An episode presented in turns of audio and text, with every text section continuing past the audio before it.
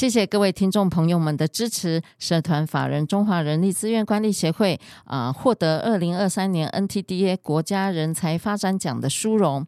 我们将持续发展人才，照亮产业。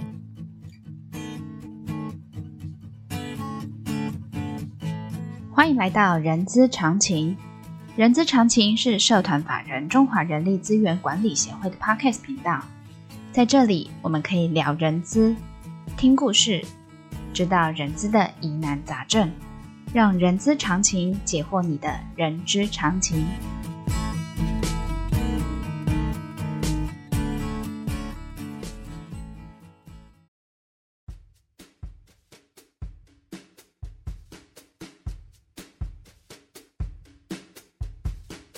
嗨，欢迎来到《人资是个屁精辟世界》的节目，我是 J.K. 若琳。这个节目内容包罗万象，我们可以从聊人资的议题、人资的工具、人资的趋势，聊任何你想要知道的人资哦。若琳曾经看过一份资料，但是我忘记在哪里看到。其实缺工早在疫情前就开始了，那时候也透过了呃，透过了一些管道在不断的提醒哦。只是呃，只是这个缺工的状况呢，是在疫情之后，缺工更明显哦。所以台湾的各行各业找人非常困难，那尤其是住宿餐饮业相当严重哦。所以呢，若琳真心佩服我们现在从事 HR 从业呃呃招募的一个专业的从业人员。但是呢，为此呢，政府也正在积极想方设法推推出，比如说呃退休人员重返职场啊，或松绑呃移工政策的这个部分，期望对这个缺工是有一些帮助的。所以呢，今天呢，若你想来点移工怎么样舒缓缺工的这个议题哦。所以呢，我们来到了长虹人力集团，呃，人力集团，我们邀请到梁正和总经理来跟我们说说关于移工人力的这些事情哦。欢迎我们梁正和总经理，梁总。哎，大家好，我是长虹人力梁正和。好的，梁总哦，呃，我们不可讳言的，目前呢，缺工已经是全台面临的一个困境哦。是的。那企业怎么样运用移工人才布局来降低缺工危机？但是，但是我好奇的是，因为我知道梁总，你从刚开始，呃，台湾要开放移工的呃这个政策进来，你那时候就已经在这样子的一个产业里头了。我想要请教，呃，我们还是回想一下，我们台湾的移工的一些变迁是什么？因为就我早期的印象，就我若琳本身的早期印象，是的，那时候台湾有很多的呃泰国来的移工，是的，然后但目前现在渐渐又没有了。然后呢，最近我又看到我们家呃外面呃在盖捷运，是。捷运就我一眼看到了，一眼望去几乎都是外籍移工，是，所以我想要请教。那个梁总，您在移工的这样子的一个政策的变迁，是的，呃，我可以那个请梁总公布一下吗？好好，OK，我我我想就是说，从民国八十年开始，那个时候有六年国建，嗯，那那个时候呢，银建业缺工缺的那时候就缺工了，对，是针对营建业，对。所以那个时候就开针对营建业下去做移工的开放，是。那个是最早期，是。那所以说那个时候像六年国建啊，嗯嗯，像一些捷运工程啊，嗯，或者是高架道路，是。那个时候的的确确这些移工入境到台湾的，真的把这个工期缩短，能够如期。完工，所以所以梁总你说的那那一段时间，是不是我印象中的泰国泰国籍的外籍移工来？是的，来台湾的那那时候工作。对，民国八十年那时候刚开始开放的时候，嗯，大家都知道太极劳工非常的耐操，嗯，而且呢工作很勤奋，嗯，是。所以那个时候一开始的时候，大家都是，嗯，如果是营造业，嗯，首推就是太极义工。嗯哼哼哼，好，那后来才有所谓的制造业开放。对对对对，是的。哦，所以其实是产业也是逐步开放。是的，嗯，是的，是的。所以那时候首先是先营造，然后找了我们太极义工，是，然后再来是制造业。对，哎，制造业一开始的时候是印象中应该是十五种，十五种行业，然后再过来就是六十八种行业。再过来就是七十三种行业，嗯，然后最后才演变成有两亿的专案，嗯，两亿的专案，这指的是什么？制造业，制造业它就是鼓励这个，嗯哼，如果在台湾投资，你的投资如果超过两亿，嗯哼，你可以专案来申请这些移工，哦，但是它是这个申请的核准单位是工业局，嗯嗯，但是它有一个人机的配比，哦，核核准了以后。那你就可以使用多少比例的外面的移工是这样，移工，OK，是的。好，哎，那那演演变到目前的这个趋势是，呃，我不能讲趋势，就演变到我们现在这个这个移工政策是的。然后我想要再请教梁总，我们的这现目前现在移工政策是什么样子的政策？目前在制造业，它把它分作新三 K 五级制，也就是说。三 K 五级制，哇，好专业、啊！他把他把所有的行业别分作五级，是。那你你的行业是属于哪一个级别？对，他就是根据这个级别，你有多少劳保人数，嗯，就可以拥有多少比例的义工。呃呃，就是有多少名额的义工。是的，那这样子的申请呢，就变成是比较简便去计算。嗯哼哼哼。而且如果说。你给核核配像电子业，它在一般都是合配十个 percent。嗯，如果说你觉得十个 percent 不够，嗯，那你可以多付一些就业安定费，就是增额申请。增额申请，那原则上可以补到三四个 percent。嗯哼，哎，梁总，我好奇哦，因为您刚才有提到，嗯，三 K 五级，这个看起来是比较比较是我呃刚才说的制造业或电子业。然后，当然我，我呃从我的生活经验看到的，是的，公共建设捷运的这个部分，应该是就我刻板的印象啊，我的刻板印象应该是全台湾全产业都会用到移工吧？那我想应该是这样讲啊，嗯、就是民国八十年的时候，嗯、的的确确那时候开放了很多的营造业的移工，对。可是后来应该是说景气有降下来的时候，是是是。有一些人就会反映说，嗯，这移工抢走了他们的工作。哦，我知道了，就是，呃，那时候台湾有一阵子不景气。是的，移工了，移工跟我们的劳工抢饭碗。是的，但是，嗯、但是呢，所以说它的门槛就越拉越高，到。去年以前，嗯嗯嗯，那个门槛已经拉到公共工程要一百亿以上，嗯嗯，才有资格申请。去年呢、欸，去年我们还在疫情呢。是的，所以说到今年年初，我的印象中，他的人数，营造业的人数大概只剩下两千多位。嗯，两千多其实蛮少的，全台湾哦。是因为呃，应该是说疫情以后哦，是这个因为 QE 的政策是，结果造成通膨，是所有的东西都涨。包括工资也涨，然后呢，嗯、再加上台商回流，很多制造业回到台湾建厂。对对。那可是建厂的建厂的速度全部都缓下来，因为缺少劳工，没人，没有人。因为我们现在的这些劳工有没有？嗯，还是比较属于基层。嗯。那那以前的人大概是吃苦耐劳，可是慢慢慢慢。年纪也大了，也退休了。这个现在年轻人又不太愿意做这个营建的工作，嗯，那所以说呢，呃，应该是说很多工程几乎通通是都是延后，嗯，都是延后。嗯，那所以说政府他今年呢，很多业者有去反映，是。那实际上他也把门槛降下来，是。现在到目前为止，一亿以上的工程。啊，已经降到一亿，降到一亿，一亿以上，他就可以申专案申请这个移工。嗯嗯嗯。所以说，你看一百亿降到一亿，那当然这些人这些公共建设所使用的这些移工就陆陆续续入境。那陆陆续续入境呢，那公共工程如果用这些移这些移工，那他本土的人力就会释放到一般的营造业，因为一般的营造业也是缺工。是。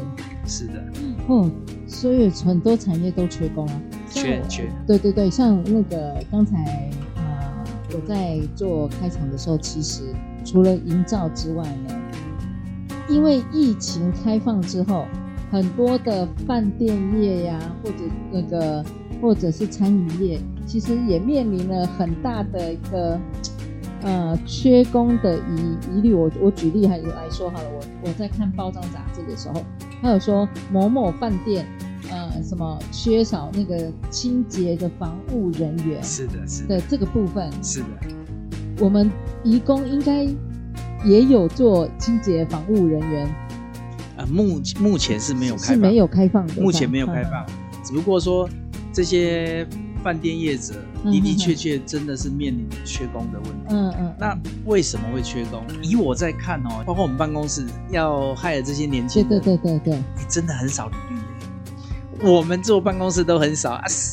那这个一般的像这些做劳力的啊，这些哈，嗯，更可能更惨，真的很惨。嗯。那所以说，像这些饭店业者有在跟政府在做争取，那我相信。政府应该也会去做适度的考量。嗯嗯嗯。哎，那梁总，我们现在目前台湾开放的呃哪几个国家？我可以跟你请教，就是哪几个国家有开放？呃呃，就是义工，我们可以跟他们合作引进义工这件事情。呃，目前、嗯、到目前为止有六个国家。六个国家。哎，嗯、泰国、泰国、菲律宾、菲律宾、越南、越南、印尼、印尼、马来西亚、马来西亚。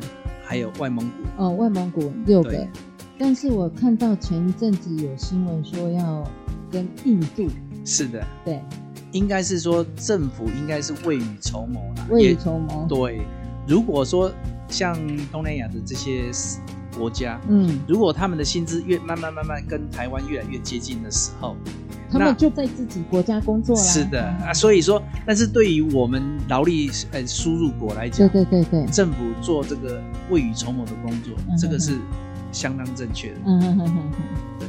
OK，好，那这样子，呃，我我想要再请教梁总，就是说，因为我们已经呃已经有六个国家了，是的，然后再加上未来又有我刚才说的印度这样子的输出国，对。这样子，它能够真正呃，我我我不能说真正，它能够解决我们现在台湾的缺工问题吗？短暂解决还是我们长期？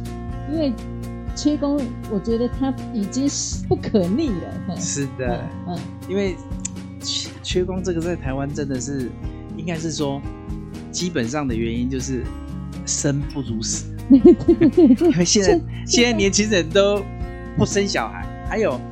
即使小孩现在的年轻人，他对这些制造业或者是比较辛苦的行业，他们对于职业求职是有他自己的想法。对，他们有他们的想法。对，也就是说，可能他们比较，比如说，像现在在谈 AI 啊，哦，谈谈这些新新的一些科技啊，他们可能对这个这一个方面是有兴趣，是有兴趣。嗯哼，哦啊，但是。那种非常枯燥啦，或者是危险，或者是肮脏的工作，嗯、他们就没有这个兴趣。嗯、那这个部分呢，就是在过去这个三十年来，嗯，我们都是靠这个外籍的移工来补充这个基层的劳力。对，是的。所以那这样子，照我们现在的这个缺工的状况，梁总，你对于这个移工的产业这么的了解，而且投入那么深，您会您会给我们什么样子的建议呢？不管是产业或者是政府的一些建议，但是你刚才有说政府开放，呃，打算开放印度进来是未雨绸缪嘛？是的，对对。那我想就是对对制造业来讲，就是说基层的劳力啊，现在他们最我觉得面临最大的问题，嗯，他们不是不愿意用本国籍的劳工，劳工、嗯、实在是生不如死，嗯，因为。现在台湾的年轻人投入到制造业的工厂，嗯嗯嗯，越来越少，嗯。啊，那老员工啊，就慢慢的就先退休了，嗯嗯嗯，那你新进的这些劳力呢，补不齐，嗯，那你势必会用到用移工来补充，因为这个才是有办法真正做到什么根留台湾，嗯嗯，你如果没有办法去满足他的时候，嗯，他制造业没有办法留在台湾，他就势必到国外去寻找，对对对，更更。就是更充足、充足的劳力的地方，对，然后更优渥的条件，是的，嗯、对，嗯，所以这个，所以梁总，您的意思是说，我们要有一个对于移工一个非常可以让他们吸引留留在台湾的这个措施吗？应该是说，实际上现在台湾的中介业在这三十年，嗯，呃，应该是以前都是在协助人资在做管理外劳，对对对，但是呢，其实我们现在的方向已经在都已经做改变了。我们是改改到哪里了？服务这些外籍移工，因为服务的对象改变了，对。就是说，心态要改变。我们不是管理，因为他们也是都是成年人了。对，我们是在服务这些义工，让他们当他们在食衣住行方面有任何困扰，嗯，或者是需要协助的地方，嗯，我们来协助他们，嗯嗯，来度过这些难关，嗯嗯，哦，让他们就是能够真的在留在台湾好好的工作，嗯嗯嗯。那我想就是说，其实政府在这个部分其实也做了很多的开放。嗯，以前一开始的时候是一加一，也就是。两年你就要回去。哦，对对对，我记得早早期很快，他我就要轮替了。对，后来是二加一，现在好像现在已经是十二年了，十二年跟十二年佛教一样。对，然后呢，现在又还有你做满了六年，你可以转中阶的白领。嗯，他其实都是在设法去留住这些好的人才，嗯，然后让这些。雇主，就是说这个训练好的移，这些这么训练这么熟手的移工，对，能够继续留在台湾，为台湾的制造业或者是营造业贡献他们的所长。对，刚才梁总你有说，服务的对象改变了，之前是呃协助人呃企业的人力资源去管理好呃外籍移工，现在呢是直接要服务外籍移工。那那么我想要请教一下，我们长虹人力。对于这样子的不呃，对于这样子的服务外籍移工，或者是某种程度也是啊、呃，也也有帮助到企业做一些，比如说解决人力的这个问题。是，你觉得长长虹可以做到些什么？可以协助什么？我们目前目前来讲，就是我觉得移工到台湾对制造业，嗯嗯，他们最大的困难就是下班以后的食衣住行，也就是说上班的时候。这个现场的主管是领班，他们会做现场的管理。对，那下下了班以后呢？那他们的食衣住行啊，那这些万一碰到问题啊，要住哪里啊，要吃什么啦？那他们有这些需求。那中介公司目前呢，就是我们像长虹就是做一条龙，所以一条龙就是包括我们提供宿舍是好。如果说他们有吃的。吃的需求的话，我们也提供来源国的伙食，像是菲律宾，好、哦，自己养厨师吗？是的，哇，哎，我们目前有，嗯，呃，四十几个厨师，哇塞，对，所以这个厨师菲律宾来，他就煮菲律宾的食物，是的，啊，越南来，我们就提供越南的伙食，嗯嗯，就是尽量让他去适应。适应呃台湾的这些环境，嗯、让他们能够安心的在台湾继续工作。嗯嗯嗯嗯。好，所以这个呃呃就是食衣住，呃食住住，然后一是他们自己。是的。那呃像我呃像我我之前在企业菲律宾的呃那时候我们有呃菲律宾的义工，他们对于圣诞节这件事情相当重视。是的。对，那我们。对于这个特别的节日，是不是都会有一些特别的设计之类的？那一定一定的，像我们像每年都要办这帮他们办这个 Christmas party。对对对。然后呢，而且是大型的。嗯嗯嗯。这个大概一场都差不多一两千个人。那 一两千的。哎，对啊，就是会有一些 好好大的一个 party。会会会有一些才艺的表演，然后就是以公司为主题做一些。做一些比赛，嗯嗯，啊，然后让他们就是，即使是在台湾，嗯，也能够过一个很 happy 的 Christmas，嗯嗯嗯嗯嗯，对。哎，那呃，我我我请教梁总一个特别，呃，不是特别，就是比较细节，就比如说，呃，假设这个移工，呃，他的国家或者或他家啦，就是他的那个呃。那个家里有一些事情发生的时候，我们怎么协助他？因为他没有办法回国嘛。比如说，比如说家里人有呃过世，或者是呃或者是有人结婚之类的。啊，是的，嗯，其实现在的通现在的通讯跟以前的通讯比起来差太多了。对，我们现在有 Line，有什么都可以做视讯。嗯，那知道他的问题，我们可以做相关的安排跟协助。那像早期的话，连有一些这些义工都是来自于非常乡下的地方。嗯，那现在呢，要透过这些，嗯。就是说，视讯人，你当然知道这个消息。那当然知道这个消息以后呢，那你怎么去协助他？嗯啊，比如说，我们会跟像这个嗯、菲律宾驻台湾的办事处或越办，嗯，那像第一个向官方单位来请求资源，哦、或是协助，嗯、或者是募款，嗯，这些种种，就是希望能够让他好好的工作，就是无后顾之忧。对，啊，就是当然。那他到底是缺钱，还是缺价值？对，那我们要缺回去的飞机票。对，这尽量去去协助他。好啊，当然，现在以中介公司的除了中介公司的力量，还有雇主的协助以外，那是不是有官官方单位或者是一些实际单位可以加以协助，可以去运用？所以很多资源可以可以协助。服务我们的外籍移工，就是长虹可以有有这些资源可以使用。最后一个问题，是的，一家公司不管是长呃不管是企业还是怎么样，有多种不同的国籍的移工，是的，他们有一些冲突的话，我们可以仰仗我们的那个人人力中介一些什么事情？为什么我会提这个问题？是的。是因为我曾经待我曾经待过的一家企业哦，就是越南跟印尼呢，哦一言不合，然后就就有有一些冲突了。然后那时候我们当然是呃，当然公司要出面解决，但我们还是要还是要借重呃中介的力量来处理。是的，你应应该常常碰到这样子的啦。我我我想就是说。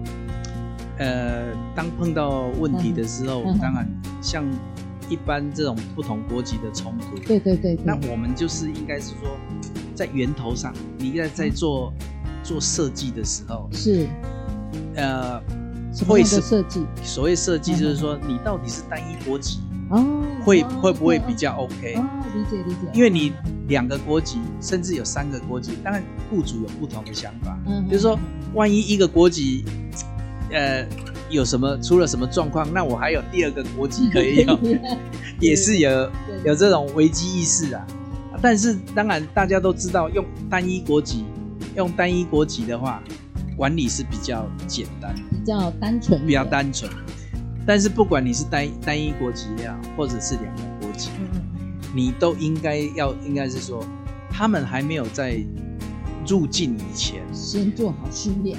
我们一般长虹都会跟制造单位或者人资单位，会让他们去了解国外的风情民情。哦，就是说你菲律宾的有什么忌讳，或者是泰国有什么忌讳？对，好，先让他们了解说这个国家的民族性是什么。对，那有没有什么一些点是我们工在工厂端制造端？就可以避免掉这些纠纷的，就减少这些困扰的因素。先做预防，是的，是的。先让这些移工知道说，你来的这个国家你会接触到有哪一些其他不同国家的，是的的工作伙伴，然后让他们知道每个工作伙伴是不一样的，是的，不一样的东西啊。譬如说你在交接班，你譬如说像刚刚。刚刚你所提的两个国籍，嗯，对，那你交接班假设它是二十四小时在 run，嗯，那比如说你交接，是不是理论上应该是印尼交接给印尼？对，好，哎，那所以说你在规划的时候可以做这一方面对吧？印尼你要交接给印尼的，你不要印尼交接给越南。光语言。光语言可能就不是很通了，就是因为我有一个亲戚，他的工厂就用了两个国呃两个国籍的，然后两个国籍的移工，但他们不是交呃他们交谈不是用英文，是的，但这做交接班，我们也不可能老是请中介，中介，就我说的交接班，比如说晚上凌晨，是的，三四点，那对，所以真的就像就像梁总说的。设计真的很重要。对，嗯、前面规划好，后面问题就少。嗯、对对对对，是的，对，好的，那呃，我们谢谢梁总从我们呃从我们的产业的运用的变迁，一直到我们现在的呃缺工呃，到我们现在移工的政策，我们可以解决我们的缺缺工的呃的方向是什么？让我们可以呃提供我们 HR 思考。那希望这集节目呢，也可以帮助到我们的呃。有禁用啊、呃、外籍移工的一些听众朋友，好的，我们今天节目就到这边告一个段落。相关讯息大家可以在资讯栏中看得到。喜欢今天节目的朋友，也记得给我们五星好评哦。欢迎大家留下您的评论，我们下次空中见，大家平安顺遂。谢谢梁总，谢谢，谢谢，谢谢，再见。谢谢。